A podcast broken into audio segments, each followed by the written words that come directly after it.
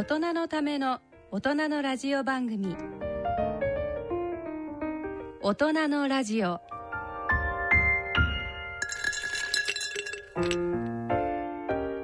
皆さんご機嫌いかがでしょうか？立川楽長です。ご機嫌いかがでしょうか？篠崎直子です。この時間は笑いと健康をテーマにお送りしております。さあ10月に入りまして入りましたね。ね10%になりましたね、ね、上がっちゃいました本当になっちゃったね。そうですね買いだめしました？なんか9月中に。9月中になんかあのトイレットペーパーとかいわゆるああいうこう雑貨とかは多少買いました、うん、そうあのねうちもねあの娘がね、はい、あの買いだめしたんだって何買ったかっていうと、うん、あのあの液体の石鹸あるじゃないですか、はい、ポンプで出てくる、はいはい、とシャンプーとかリンスとか買いだめしたんだって、はい、で後で計算して、うん、重いのねもうヒヒってね、うん、重いじゃないですか水系だからシャンプーとか、ね、ヒヒって帰ってきて、で計算してみたらね、差額が何十円だった。まあねその何十円のためにこんなに重い思いをしてっていうね。やんなきゃよかったみたいなね。そうなんですよね。でもこうなんとなくやっぱり9月30日とかちょっとこう煽り煽られるというかやっぱりついなんかやっちゃいますよね。明日買うなら今日買っちゃおうかなみたいな。そうなんですよ。ねまあでもなんか実際上がってみるとあんまりなんかね なんですかね、なんかでもなんかコンビニ行くとね、はいイートインで食べてる人の数が増えたような気が気のせいかね？これ増えたような気がするね。増えた気がする、うん、でもまあ、うん、1か月ぐらい経てばまた戻っちゃうんでしょうけどね、はいね、そうですね、えー、まあね、ね、慣れちゃいますからね。みんな最初はね上がる時は騒ぐけどそうそうそうだんだん慣れちゃってね、ま、慣れちゃうんでしょうね。さあということで、はい、本題いきますかね。いきましょう。はい。大人のラジオ進めてまいります大人のための大人のラジオ。この番組は野村証券ほか各社の提供でお送りします。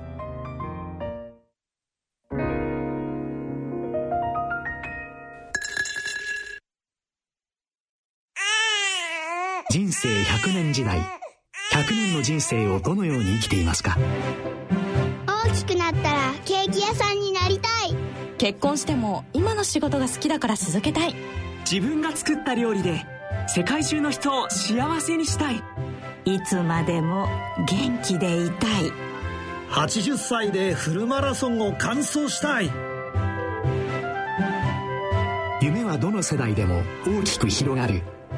あなたの人生夢無限大。でも必要なものは家族友人そしてお金。あらゆる年代に合わせたサポートでいつでもあなたに寄り添います。今からずっとこれからもっと。人生100年パートナー野村証券。それの裏に来てみよう。何篠崎さん今日ランチ付き？ちょっとなんですよ。食べ物。気が利くねお昼だけ初めてだよ。ね。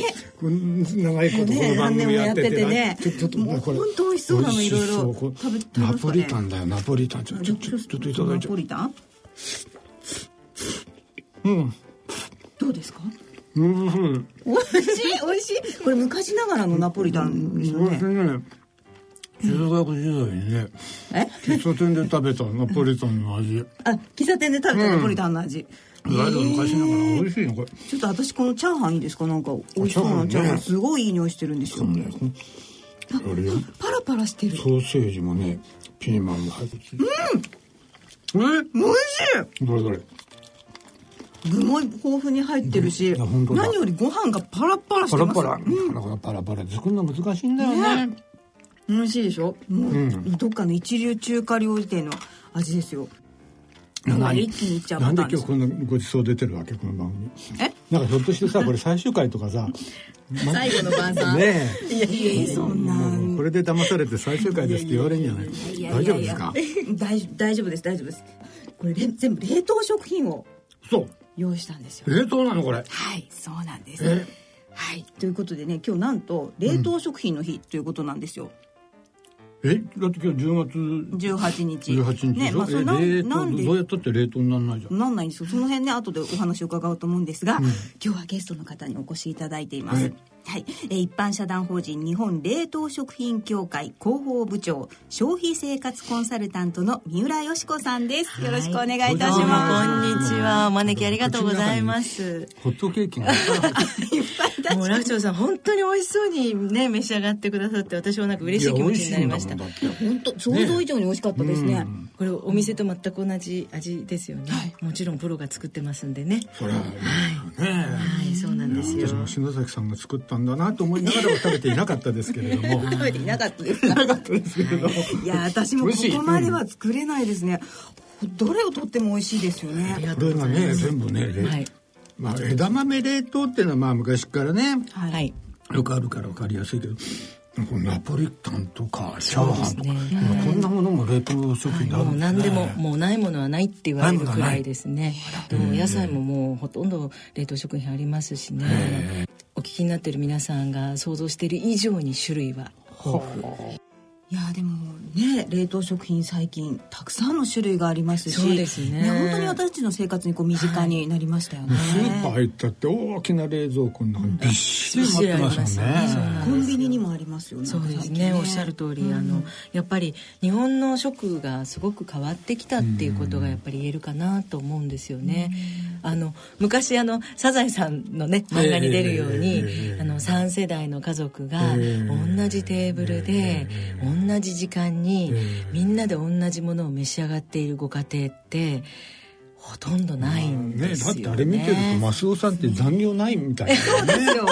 そうですよ。ね。お父さんはまあねあの年だから、まあ、管理職だとすれば、まあ、早く帰れるんだけどマスオさん絶対帰ってくるもんね。ね。たまに飲んで帰ってくるぐらいで、ねそうそうそう。で3世代でね同じものってないのでやっぱりそういう生活の変化とかそれぞれの方のライフスタイルの変化に応じて作ってきたのが日本の冷凍食品なんですよね。あじゃあその時代時代をまあ反映してるとも言えるんですおっしゃる通りですやねっぱりあの消費者の要望っていうのがその都度やっぱりどんどん変わっていくのでそれに応じたすごく柔軟性のある食べ物ね。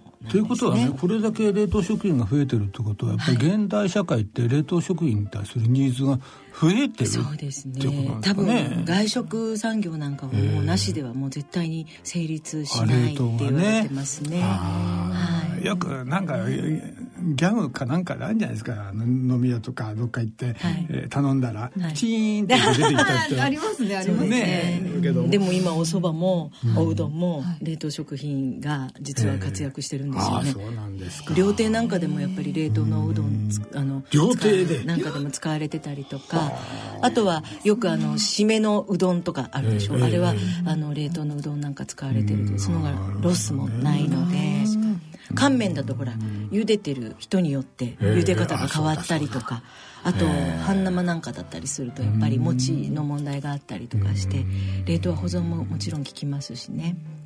そうなんです。味の面でも、まあ、衛生的な面でもね。まあ、いろんな面はいで冷凍食品っていうのは、そうですね。でもねよくあの一般の人がね、はい。思うのはやっぱり、えーああやって保存するものっていうのは何か入ってんじゃないか。ああねよくそうねもうその通りなんですよね。そうそうそういろいろね。山のようにだ原材料が1行あればああの保存料がな7行か8行ダーとか何なんだこれはみたいなものいっぱい売ってんじゃないですか。あの調味料はねもちろん使わせていただいているものあるんですけど、冷凍食品ってすごくもあの賞味期限が一応1年なんですよ、で日持ちがすると今楽長さんおっしゃったように何か入ってんじゃないのって思われる方多いと思うんですけど、実は冷凍食品って冷凍するっていうこと自体が保存の技術なので、保存料を入れる意味がもともとないんです。だから入ってない。必要ないんだ。そうなんです。入れる必要がないのでもともと入ってないんです。あじゃあもう、はい。入ってないと思ってていいんですね。はい入れるだって理由がないもんだって。なんか安心じゃない？冷凍冷凍イコール保ね存なので、あとそうですね。栄養っていう意味でも、旬の栄養価が一番高い時にあの大量にとってですねそれを急速凍結して皆さんのところにお届けしているので実はあの一年中旬なのは冷凍野菜だけなんです生野菜よりも冷凍野菜の方が、はい、やっぱり取れる場所がね。一番栄養がありますもんね。そうですね。じゃあ旬の栄養も閉じ込めている。そうおっしゃることうまいこと言うな、ね、そうなんです。一年中が旬。いいです。しかも価格も安定してますしね。そうなんです。主婦にとってもありがたいですよね。そんなね冷凍食品の秘密をちょっとゆっくり今日はお話しさせていただけたらなと思います。よろしくお願いします。ちなみに今日は冷凍食品の日。そうなんです。ね。その当日に呼んでいただけて。で、なんでも、でも私もね、考えてるんですよ。10月10、糖、糖、糖はなんかね、そう、おっしゃる通り、冷凍の糖なんです。18がね、冷凍食品嫌になったっていやいやいやいやこれじゃダメかいやいやいやそれこそいやいやいやそうじゃなくてですいや六泊冷凍だ関係ないか糖は糖いはじゃあちょっとそのその辺のお二人お悩み中なんで今もう迷子になっちゃったからちょっとあのお答えをねお話ししようと思いますその前にですね冷凍食品って今日何回も言っていただきましたけど冷凍食品って凍っていれば冷凍食品っていうわけでは実はないんですよえないんですか？ないんです。違うんですか？はい。冷凍食品ってどういうものを冷凍食品って呼べるかっていうお話をまずしなきゃいけないと思うんですけど、あの一番最初は一つ目はですね前処理、まあ、下処理がしてあるっていうことなんですよね、さっき召し上がっていただいた通りもうすぐ召し上がれますよね、あのじゃあ野菜を最初から洗って刻んでとかって全部入ってたと思いますけど、そういうのもありますし、枝豆なんかも調理済みってやつですね。そうです。全部調理ねしてあってあの下処理前処理がしてあるっていうことが一つ目、それから二つ目はですねこれご家庭でできない急速冷凍なんですよ。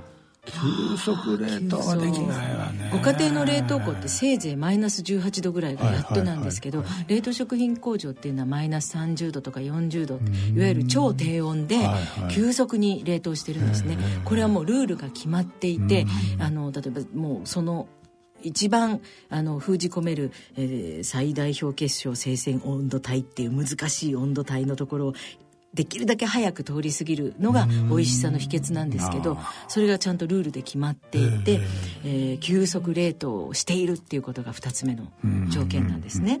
で3つ目はあのさっきパッケージのまんま食べていただいたチャーハンもありましたけど、あのああいうふうに包装適切に包装されているっていうのがもう一つの約束事なんです。ね、そうなんです。なんでかっていうとその商品を守るだけじゃなくって裏見ていただくとさっきあのチンしていただいた調理方法がちゃんと書いてあるっていうこともそうですし、はいはい、あの今なかなか難しいですけどアレルギーの、ね、方も結構いらっしゃいますよね、ね、アレルギー表示これは何と何と何が入ってますからっていうことでアレルギー表示もありますし例えば塩分気にされている方とかあの油を気にされている方なんかも何が何グラムとかっていうのがちゃんと表示されてたりですね、そういう意味ではあの放送っていうのはあの全部そこを見ていただくと分かるようになってるっていうことで適切に放送されてるっていうのが3つ目の条件で。はいはい、で最後の4つ目がこれが常に品温をですねマイナス18度以下に保ってるっていうことが約束事なるほど。出荷そうです、ね、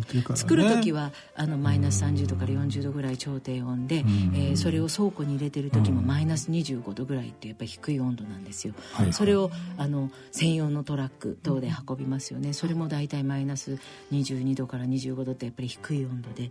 でお店に運ばれてお店の中でもあの今度売り場でぜひ温度計をチェックしていただきたいんですけど絶対にマイナス18度以下で売らなければればいけないんですそういう規則があったね。ルールです。マイナス20度。っていうふうにこれ実はコールドチェーン。氷の鎖でずっと作るところから皆さんのご家庭に届くまで氷の鎖でつないでいるのがコールドチェーンなのでこの鎖を途中で切らないようにしなきゃいけないそういう流通もちゃんと整備しないと冷凍食品という冠はつけられないということなんですね。そ。そこで出るのがマイナス18度以下なので、10月18日は。それで、あ、じゃあマイナス18度以下っていうことなんですよ。ここを覚えていただきたくて。これマイナス18度。意外と皆さんご存知な い10月18日はマイナス18度。そうですね。でもこれで忘れないですね。忘れないですね。18度以下ですからね今日冷凍食品の日に聞いていただいている皆さんにはですねあマイナス18度大事なんだなと。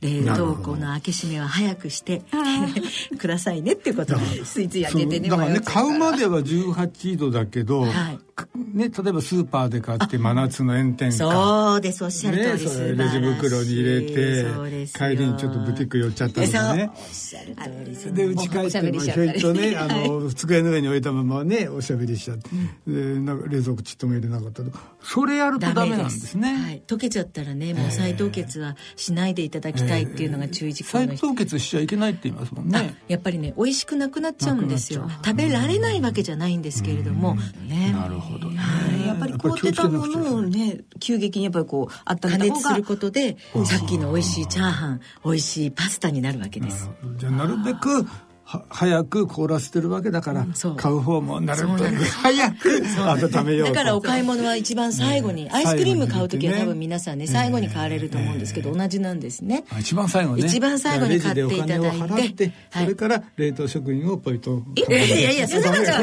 それ違う。それ違うお支払いください。これはダメだ、はい、それはそうなんですけどそういうことなんです。だからマイナス18度以下っていうのを今日ねあの放送終わるまでに私は何度もコールしなきゃいけないんですけど、すごく大事な、ね、いただいて。そうですね。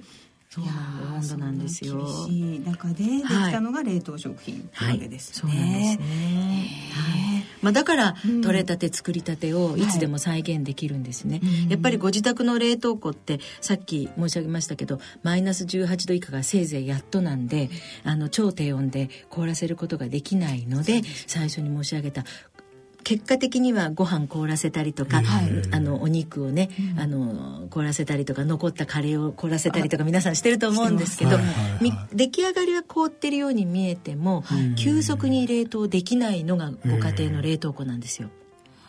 ね、それそそれができないのでどうしてもお肉だったらドリップがいっぱい出てしまったりとかということで看板冷凍って言ってゆっくり凍らせるんですよねどうしてもご家庭だと。だから急速冷凍ができるかできないかっていうことがね大きな違いなんですやっぱりそこが味だったりとかやっぱりあの新鮮さとかさっき言った野菜の栄養とかねそういうのを封じ込められるのはあの組織を壊してないっていうことで急速に冷凍することであの保つことができるんですよっていうことなんですねそれはもう実験の結果でもあのビタミンが消失してないっていうのは急速冷凍できるからっていうことでも実験結果でもエビデンスもちゃんとあるんですね。やっぱりさビタミンなんか熱に弱いからね。そうですね。そうですね。よくたまに聞きますね。そうですね。ですからもうぜひあの冷凍野菜の方が例えば今子育て中の方とかねあの離乳食は生鮮野菜をどうしても買わなきゃって言ってもシーズンによっては高くてね変な台風が来たりとか今おかしいですよね。おかしいですね。急にね大雨が降ったりとかね。どうしちゃったんでしょうね。おかしなことになってますけど。農作物ね大打撃ですね。野菜高いですよ。嫌になっちゃいますよね。だからね賢い主婦はね冷凍野菜から買うので、そういう時にね冷凍食品売り場に行くとバーって野菜だけがね。すごく減ってる時があるんですやっぱり。知ってる方ご存知の方は冷凍野菜をもう買いだめしちゃうので、そうなんです私も今日から仲間 冷凍の枝豆を。枝豆から枝豆からまず 枝豆なんか特にいいのは、うん、あの輸入の台湾産とかインドネシアとか、はい、そういうあったかいところのものが多いんですけど日本の旬は本当に短くて限られているので、うん、あの台湾なんか旬が回数が2回で多いんですよね。だからそういう時に、ね、はい、大量にあの栄養価が高い時にとって急速凍結してるんですね、うん、それが全部日本に来ているので、はい、居酒屋さんで一年中同じ値段で召し上がれるんですよっていうのはそこなんですなるほど、ね、輸入物がなかったら今日本の食はとてもじゃないけど支えられないので、ね、食料自給率ひどいもんですからね、はい、日本はね。ねなんとなくやっぱりこう日本製じゃないとっていう感じもするんですけど。こだわられてる方いらっしゃるけど日本に輸入されてる冷凍食品っていうのはもう検査がもう何重チェックにもなっていて本当に厳しいあのところをあのくぐり抜けないとあのできないとクリアにしないと、はい、あの売ってはいけないっていうもうそういういうあのルールになってるんですよね。だからちょっと嫌だなと思われてる方もね輸入品はって思われてる方結構いらっしゃるんですけど、ブロッコリーなんかもエクアドルのなんか美味しいですよ。かぼちゃもメキシコなんかすごくホクホクで美味しいですし日本の種を持ってって定型農場で作ったりとかもしてるのであの衛生的にも工場の管理なんかももう徹底してますしあのぜひね安心してあ。の召し上がっていただきたい。ここも結構誤解されてるとこなんですよね。なんとなくね、こう日本人のなんかこう、ねいけないとこですけど、ね役所に対する不信感があるからね。でも検査はねすごく厳重、やっぱり人の命を守らなきゃいけないってやっぱり食べ物のところはね、本当に厳しくしてますのでもう私も口に入るものだからね。本当しっかりしてもらわないと困っちゃう。そうですね。でも中国もとかタイとかも全部工場も全部ちゃんとチェックしてるかどうかを現場見に行ってきてますけどこんなに厳しいのって日本でもこんなに厳しいとこあるの？ってカメラなんかも本当に24時間体制ですごいです。もう従業員さんなんかも本当に厳しくあの人材育成のところからやっているので日本のルールをそのまんまあの持ってっているので海外で働いていただいている方もですね本当に厳しいルールの中であの作っていただいてるんですよ。はい、安心しました、うん、そうですね。これは本当大事なでもね家庭でね、うん、その冷凍を使うって黙ってたらこれ分かんないよね出された方が ね。ご主人とかね、うん、そうね。だからあの、ね、私今一番欲しいのはね、はい、最後にチーンって言わない電子レンジ わからない。わからない。使ってもわからない。でってさ、それはいいかもしれません。おかわり。バレバレになっちゃいますね。ね今日はうまいこと作ったね、かなんか言って食べててね、おえ、え、おおかわりすんの？ちょ、ちょ、ちょっと待って。チーンってバレ、もうバレバレじゃないの、それ。ですよね。でもね、楽長さん、そこでね、あの、あの、なんかやっぱり冷凍食品はなんか手抜かれてるような感じがするなっていう感じかもしれないですけど、ご主人様にとっても。でもね、私すごく言いたいのは、やっぱり冷凍食品って手抜きではなくて手間抜きなんですよ。手間抜き、ね、はい、なんでかっていうとその前処理すごい例えばちょっと想像していただきたいんですけど、うん、あの里芋里芋なんて大変じゃないですか。ね洗って皮むいてぬめり取ってって。皮むくだけでも大変大変ですね。痒くなっちゃう方もいらっしゃるしね。山芋なんかもそうですね。ですね。あれ冷凍食品使えばねものすごく早くしかも新鮮なものが召し上がれるんですよね。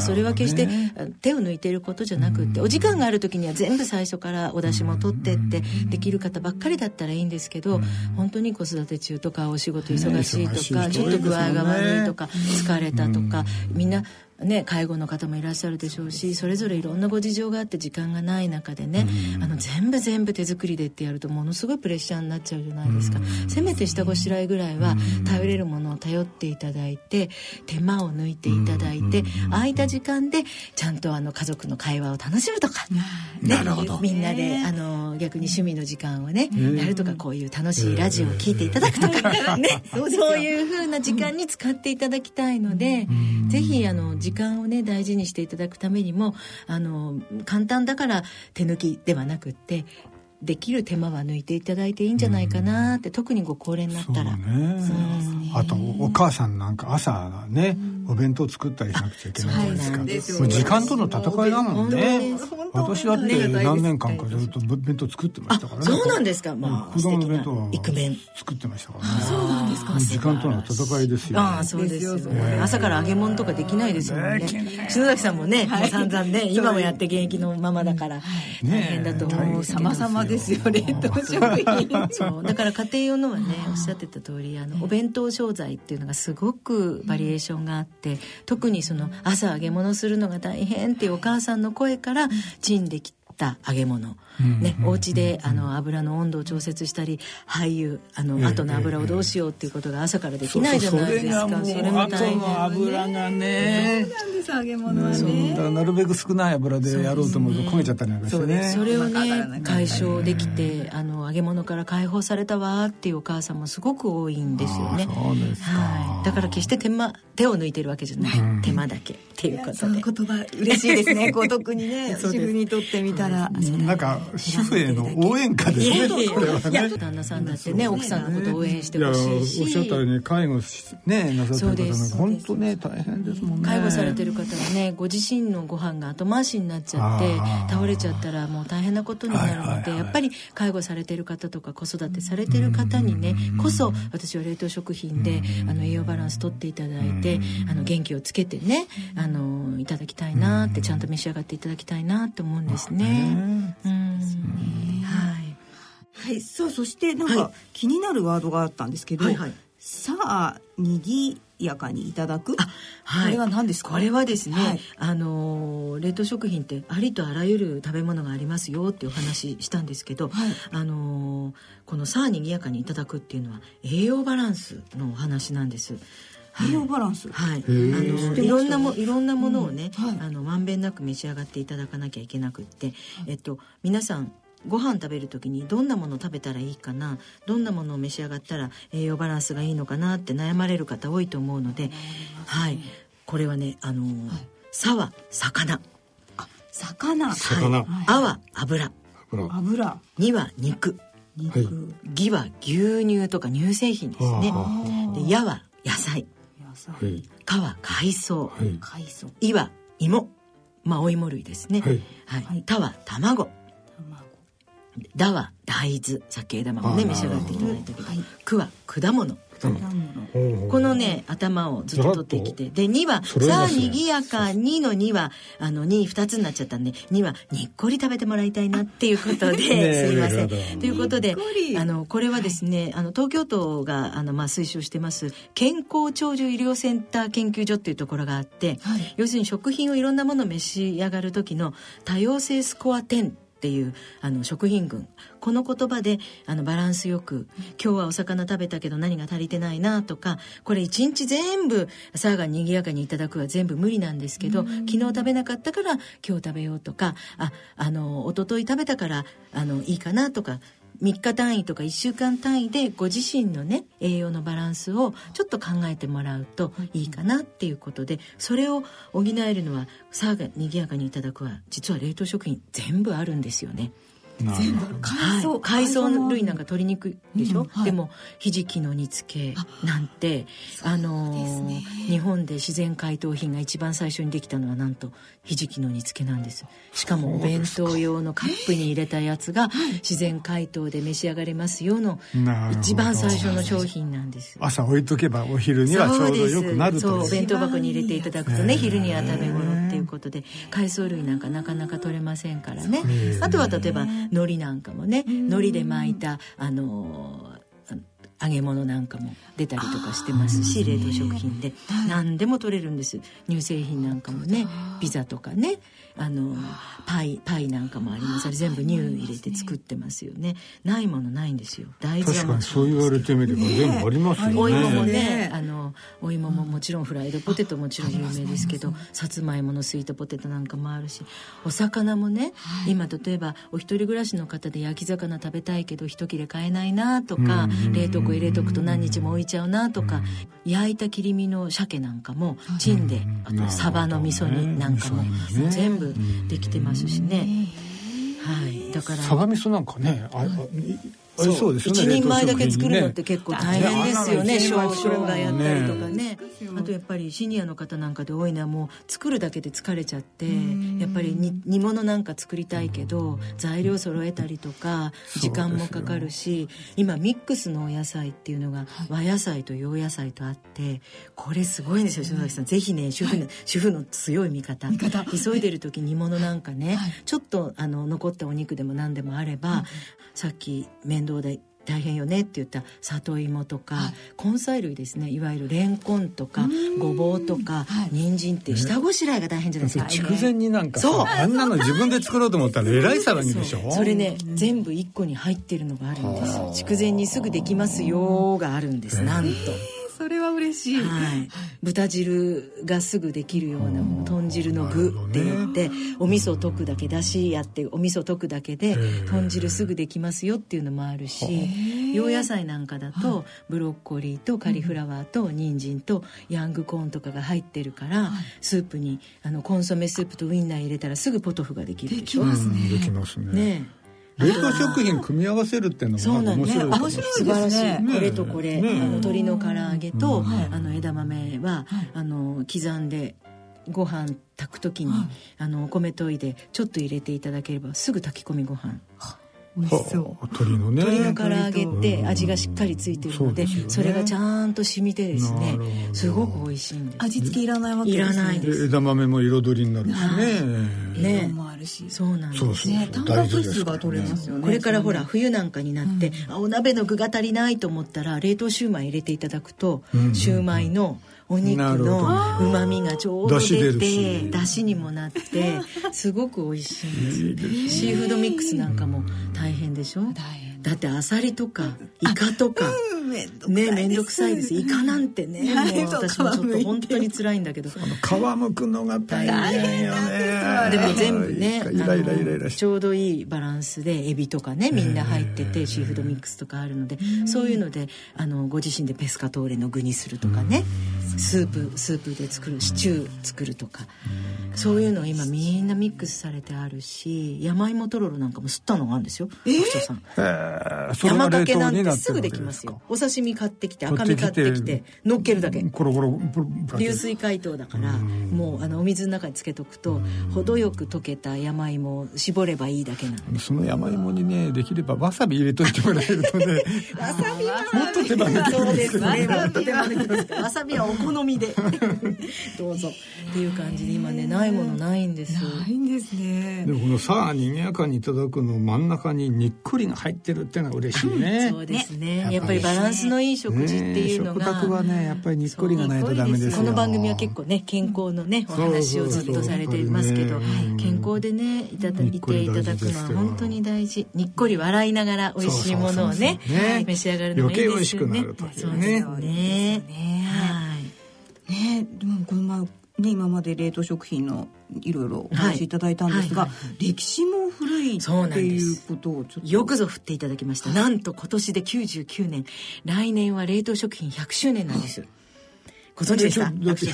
えー、100年前って冷蔵庫ないじゃないですか。そうなんですけれど実はねお魚を凍らせたことが始まりで北海道の、まあ、函館の先に森町っていうところがあってですね、今でもですね冷凍食品発祥の日っていう日が経ってるんですけどあの本当にそこでお魚を凍らせる1日10トンのね凍らせられますよっていう冷凍庫を作ったところから数えてちょうど99年なんですよ。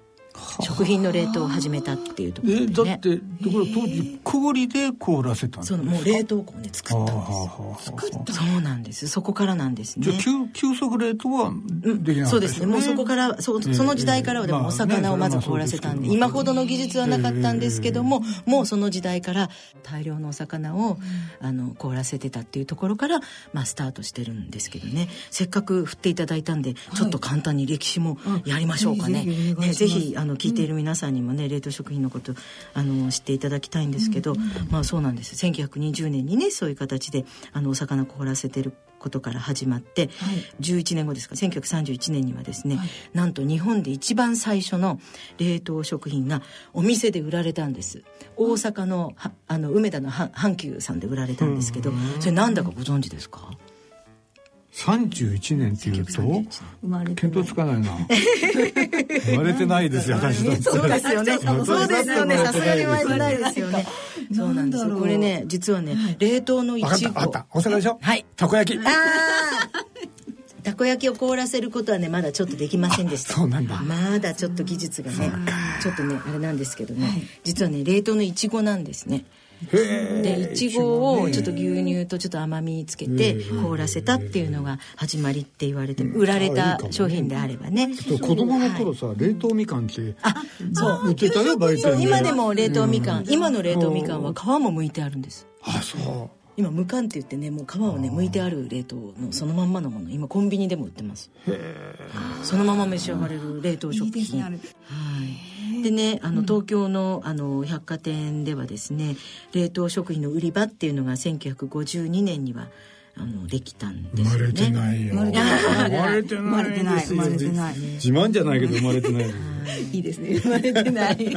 若い若い。どんな自慢なんだ。どんな自慢だって話ですね。で、そうこうしている間にですね、あの日本はいろいろだんだん高度成長期になってくるんですけども、あの南極観測船宗谷が行くんですよね越冬隊が。で実はあの記録によるとその越冬隊のあのお食事の中にもですね冷凍食品が採用されてたんです。これが1957年。冷蔵庫だらけだもんね。ねそう勝手に凍っちゃうみたいな。なんですけど凍らされすぎちゃってもまたね食品はダメなとあとやっぱりほらアザラシばっかり捕まえられるとも限んないからタンパクが足りなくなっちゃうと隊員さんたち困っちゃうんでじゃあいろんなもの積み込みましょうって言って。でですね、はい、この当時記録によるとですね20トン70種類もの冷凍食品がこの時積み込まれたっていう記録がねそれこそ生鮮野菜なんかあお野菜なんかやっぱ足りなくなりますから凍らせて持ってってましたね。はい。であの業務用に電子レンジがいよいよ出てくるのがはい、まだご家庭には無理なんです。すごい高いやつ、あのプロ向けのね、はい、あのお店とかで使うようなやつが1959年に出てきて、この頃から本当に日本がどんどん高度成長期になってきて、やっとあのご家庭にもあの1961年になるとあのフリーザ。ー昔二段式でしたよね楽長さん。ね今みたいに引き出し式じゃなくてね。そうですよね。霜がついちゃったりする冷蔵庫なんてものは本当ですよね。大変なものだったんですで こうなんか旅館とかにたまにあるやつみたいな。二つ二つ扉のね、はい、あの上が冷凍庫だったんですよ。今は真ん中が冷凍庫多いですけど上が冷凍庫。でちょっとしか入らない冷凍庫冷凍庫がついてるってびっくりしたそうですよね。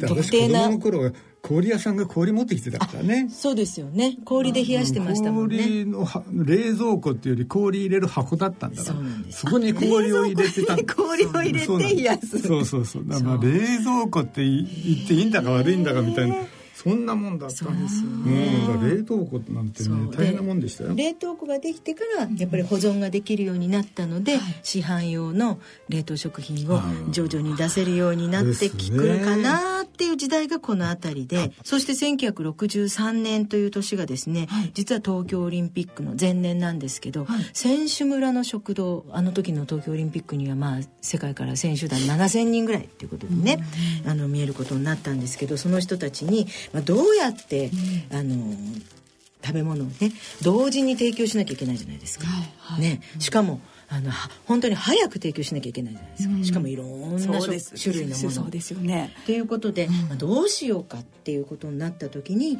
当時帝国ホテルにい。らした村上シェフがですね、はい、あの有名な方そうですね、まあ、もうねお亡くなりになりましたけど、村上シェフや他のあの県のあの例えば有名な旅館の料理長さんとか、はい、いろんな方でチームを組んでですね、メーカーさんと一緒に物を凍らせたら持つっていうことはもう分かっていたのでで業務用は若干あったのでね、はい、じゃあどうだろうっていうことであの例えばお肉とかお魚,、お魚はもちろんですけどお野菜とかっていうのいろいろ凍らせて召し上がっていただいたんですよね。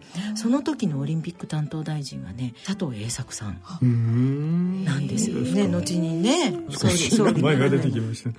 そうなんです。でそういう偉い方にあの何も言わないで召し上がっていただいたら、これはうまいじゃないかっていうことで、よっしゃ冷凍食品いけるなっていう感じで翌年の東京オリンピックの時に冷凍食品があの結構使われたっていうことなんですよね。その後大阪万博があったじゃないですか、あの時も1970年ですけど、あのそれこそたくさんのパビリオンで大量調理やんなきゃいけないですよね。であの1970年ぐらいから外食産業もその大阪万博も契機になりましたけど、うん、どんどん今でいうチェーン店ですよね。ファミレスファストフードがどんどん出てきて、それこそあの一気にもうねあの人が少なくてもすぐ調理ができるようなものが求められる時代が来たわけですよ。そうですよね、はいそれで、えー、1975年にはですね、はい、あのどこのご家庭にも冷凍庫がついてるお家がもう100%の近い、ね、ご家庭に普及するようになって、ね、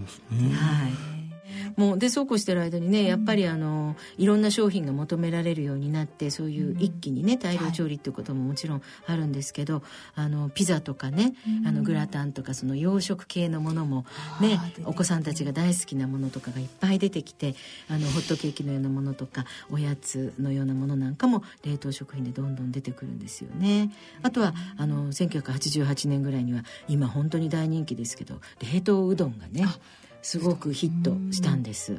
はい、だから最初から茹でなくても。ピザとかね、はい、グラタンとかピラフうどんそば、はい、おにぎり。なんか炭水化物が多いですね。多いですね、はい、あの冷凍食品ってあのすごく炭水化物とても向いていてやっぱり加熱した時に美味しさを再現一番できるんですよね。あのうどんなんかあのうどんの真ん中とあの外と水分量を変えてて実は作っててただのうどんに1本に見えるかもしれないけど外と中では水分量が違ってて加熱することであのシコシコ感が戻るように全部研究されてるんです。裏技そうなんですすごいんですよ。そういう技術っていうのは本当世界でも長けていてあのもともと冷凍食品ってフランスとかイギリスとかアメリカとかっていう海外で大きなオーブンのあるお家ね。でオーブンであの食べるっていうのがあの海外の文化なんですけど日本ってあんな大きなオーブンを置けないのでだから電子レンジ文化になったんです電子レンジってちっちゃくってもチンすれば召し上がれるのでいまだに海外ではやっぱりオーブンで召し上がれるあの冷凍食品がすごく多くってイギリスの方なんかは今日本人は平均23キロぐらい1年間で全国民が召し上がってる計算なんですけど、うんうん、イギリス人は倍ぐらい召し上がってます、フランスとかアメリカなんかでもそうですよね、すごくやっぱり働く女性も多い多かったからね日本に比べて早かったし。ということでやっぱりそういう生活をね助けてたっていうこともあるんですよね。はい、そうなんです。だから、うん、あのそうやってどんどんどんどん伸びていってですねあの1990年にはねあの生産量100万トンを超えるほど、まあ、日本の冷凍食品もたくさん作られるようになったんです。100万トンですか、はい、100万トンすごい、ね、す。ごい量ですね。そしてねあのさっき言いましたけど揚げ物をしなくていいっていう画期的なあの電子レンジ対応のコロッケがなんと出たのが1994年なんですよ、うん、あこの頃生まれてた、生まれてた。生まれてた。ええー、生まれてたじゃないですかもう。大人でしょう。この頃生まれてましたね。そうですね。はい。ということでねここからやっぱり揚げ物からね解放される方が非常に増えて電子レンジがねどんどん普及していって1997年にはまあ7割ぐらいのご家庭にはあの電子レンジがねもう普及しましたからね。だからあの家電の歴史あの日本の高度成長で、えー、まあ、さっき冷蔵庫の話しましたけど、えー、電子レンジもそうなんですけど、えー、あの家電のその歴史なんかともあのちょっと相まって冷凍食品がねまさにそうですね、はい、伸びていったっていうことがありますね。そしてさっきちょっとひじきのお話しましたけど自然解凍で召し上がれるのが1999年に出たんですよね。はい、今自然解凍で本当にあのご飯物の自然解凍もありますし、うん、枝豆なんてねもう皆さん普通に自然解凍でね、ね、召し上がってると思いますけど、その後もどんどんどんどん調理の技術が上がっていって、まあ、パラパラのチャーハンとかお野菜なんかも今一枚一枚バラで凍結してるんですよ。だからあのほうれん草なんかも、はい、あの使いたい分だけ使えますしブロッコリーなんかもほら固まってないから、はい、あの使いたい。今日はちょっと彩りに3個ぐらいでいいわと思ったら3個使えばいいしそんなふうにみんなバラで凍結できるようにもうどんどん技術がブロッコリーのあのげんこつを一つ一つ切り出すの。大変ですよね。鬱陶しいんだよね。ね。あれね。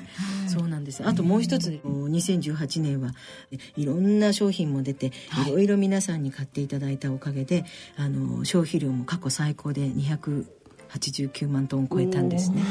ということで1人頭国民で大体計算すると、はい、あの 22.9g だから約 23kg ぐらい、まあ、1年にね召し上がってて、ね、でもこれ赤ちゃんからお年寄りまでなんで、うん、外食が多い方はもっと召し上がってます。ね。ねあのよくほら旅館なんか行かれたりとかあの、出張なんかでもそうですけど、うん、モーニングバイキングとか、ね、食べ放題とかいろんなのあると思います。あれほとんど冷凍食品に頼らないと無理ですよね。だ。って朝6時半から用意されるじゃないですか。和洋中デザート、ねうん、焼きたてパンとかって大変ですよね。何人の人がいたらいいかって。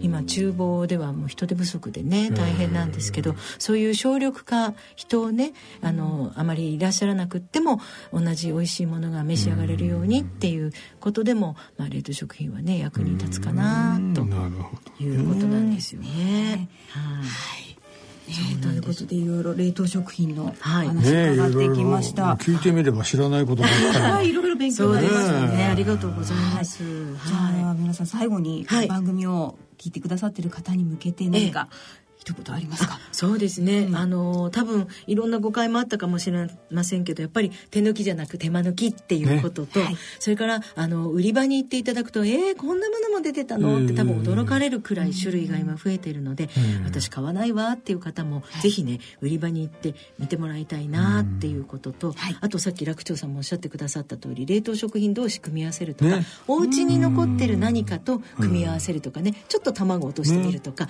いろんな組み合わせの仕方です。ごくご家庭のバリエーションがあのメニューがね豊かになるんですね。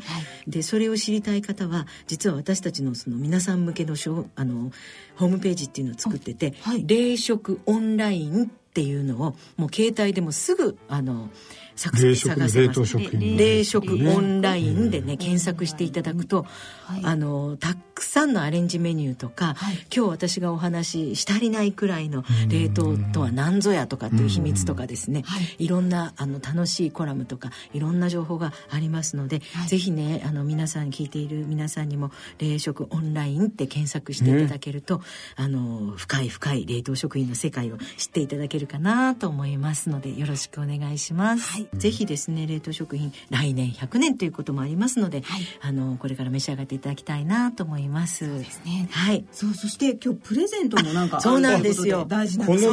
これこれプレゼントまであるそうなんです。あの温度管理が大事っていうお話ししましたけど、はい。あのそのお買い物に大変必要な、はい、あの保冷バッグ保冷バッグ肩掛けの保冷バッグですごくたくさん入るんですね。で中が保冷になってるので立派な立派ですね、はい、温度変化を起こさせない。あのぜひあのドライアイスいただくとかね保冷剤をいただくとかしていただいて。あとは凍ったものは凍ったもの同士だからアイスクリームとか買い物に行く時持ってくといいですよね、い、いですね。いいですよねスーパーでねドライアイス入れとけ、そうなんです。で冷凍食品って凍ったもの同士が冷やし合うのであのご家庭の冷凍庫もできるだけぎゅうぎゅうに入れていただきたいので、はい、あのたくさん冷凍食品を買う時には1個じゃなくて3個ぐらい買うとお互い冷やしちゃっていいかなっていうのがいっぱい入るうまいですね。そういっぱい買うほどそう。合わせよう。といやいやいやでも本当それは原理上そうなんですけどあとはあのまな板シートですね。はいこれのテーブルでいろんなものをねお野菜刻んだりとかっていうこともできますし。なんかメモリがついてるんですか？そうなんですよ。簡単でいいですよ。あとはあの今日言ったあのバラエバリエーションがあるので、一工夫レシピって言ってですねこれとこれを組み合わせるとこういうものが作れますよとか、オリジナルのねそうメニューがレシピがねいろいろできますよっていうことで。そう。なんですね。このあのレシピ本とあとはあの Q&A ね。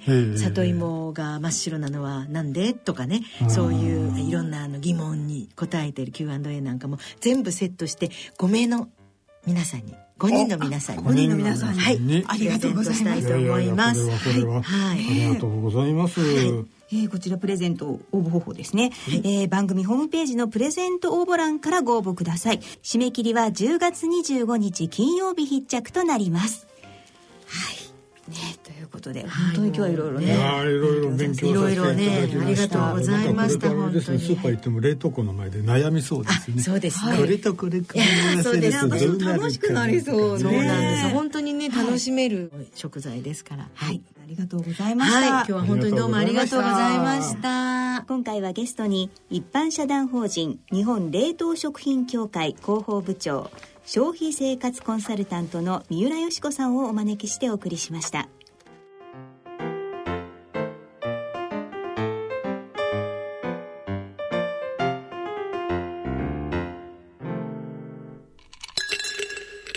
それではここで音楽をお聴きいただきましょう。お聴きいただきます曲は、大人のバンド大賞グランプリ受賞曲、シャシャバンドのぽっちゃりなヴィーナスです。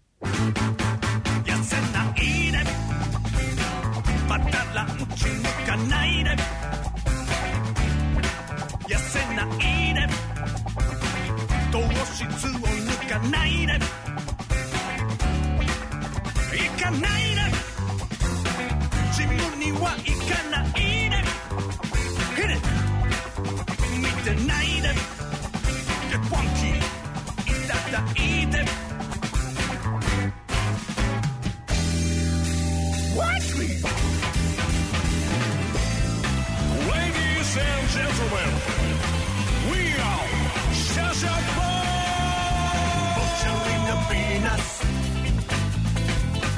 Butchering the penis. Butchering the penis. Butchering the penis. Butchering the penis. 野村第二の人生に必要なのはお金だけじゃないからゆったりとした旅を楽しみたい健康はもちろん若々しさもまだまだ保ちたい。住まいをもっと快適にしたり相続のこととかもしもの時のことも考えておきたい。セカンドライフのために知りたいことってたくさんありますよね。あなたのハッピーなセカンドライフのために。野村証券の本支店ではさまざまなスペシャリストを講師にお招きして野村のハッピーライフセミナーを開催しています。詳細はウェブで「野村のハッピーライフ」と検索してください。なお当セミナーではセミナーでご紹介する商品などの勧誘を行う場合があります。それの村に来てみよう。大人のための大人のラジオさて今回の大人のラジオはいかがでしたでしょうか？なんか年式新たにしましたねした。冷凍食品のね。やっぱり何がいいってねあの保存料とか着色料とか入ってないっていうのがね。ね。まあ、使ってるウインナーやなんかには入ってるんでしょうけれども、まあ、そこまでいってるとね、はい。まあ、食べるもんなくなっちゃうからね。今の時代ね、はいいやでも本当早速いろいろ買ってみようと思いそうました。そうそう。ね、うん。味もねはい。美味しいし。美味しいし、うん。ねいいこといっぱいでしたね。そうですね。はい。さあそして続いては落語のお知らせがございます。はい。えーまずはこれは、えー、と親子会ですね。そうなんです。親子会っていうとなんか変なんですけども、まあし弟子とねはい。師匠っていうのはもう親子の関係っていうふうに言われますんでね、はい。師匠と弟子と二人でやる場合は親子会っていう言い方するんですよ落語ではね。落語会ではもうご師匠と弟子がやるのは親子会ともいう一般的な言い方なんですね。うちの師匠と志らくと、まあ、二人でやる二人会なんで、まあ、志らく楽長親子会とまあ、こういう名前がついちゃうんですね、こちら10月28日月曜日、えー、18時30分会場19時開演。そうですね。あの江戸日本橋邸というね、はい。あの寄せなんですよ。小さな寄せ、まあ、100人ぐらいでいっぱいになっちゃうんですね、はい。えーだからあのーご予約もね、なるべくお早めの方がそうですよえーいいとね、思います。だいぶ厳しくなってきてますからね。えー。もうねでもとってもね昔ながらのね、まあそんな歴史のあるか小屋じゃないんだけどもとってもね古い雰囲気のいい感じのいかにも「寄せ!」っていうね、うん、いい感じですよ。はいぜひね、えー、来たい方はお早めにチケットを取っていただきたいということですね。はい、そして、えーもう一つは独演会ですね、えー立川楽長さんによる落語独演会。こちらチケットプレゼントのご案内です。はい。えー来たる12月16日月曜日18時30分会場19時開演内幸町ホールそうですね。えー開催される落語独演会夜落語 in 内幸町に抽選で5組10名の皆様にチケットをプレゼントさせていただきますこれはあの主催がうちなんでね、あのチケットプレゼントができるんですよ。えー親子会はちょっとうち主催じゃないんでできないんですけれども、12月26日はぜひあのご招待しますんあで、12えー月16ご応募ください日ですね。はい、12月16日月曜日ですね。はい、えーこちらチケットご希望の方は番組ホームページの応募専用ホームページよりご応募ください。えーこちら応募の締め切りは11月1日金曜日必着となります。どしどしご応募ください。はい、えーそれではそろそろお時間となりました。お相手は篠崎直子と立川楽長でした。それでは次回の放送までさようなら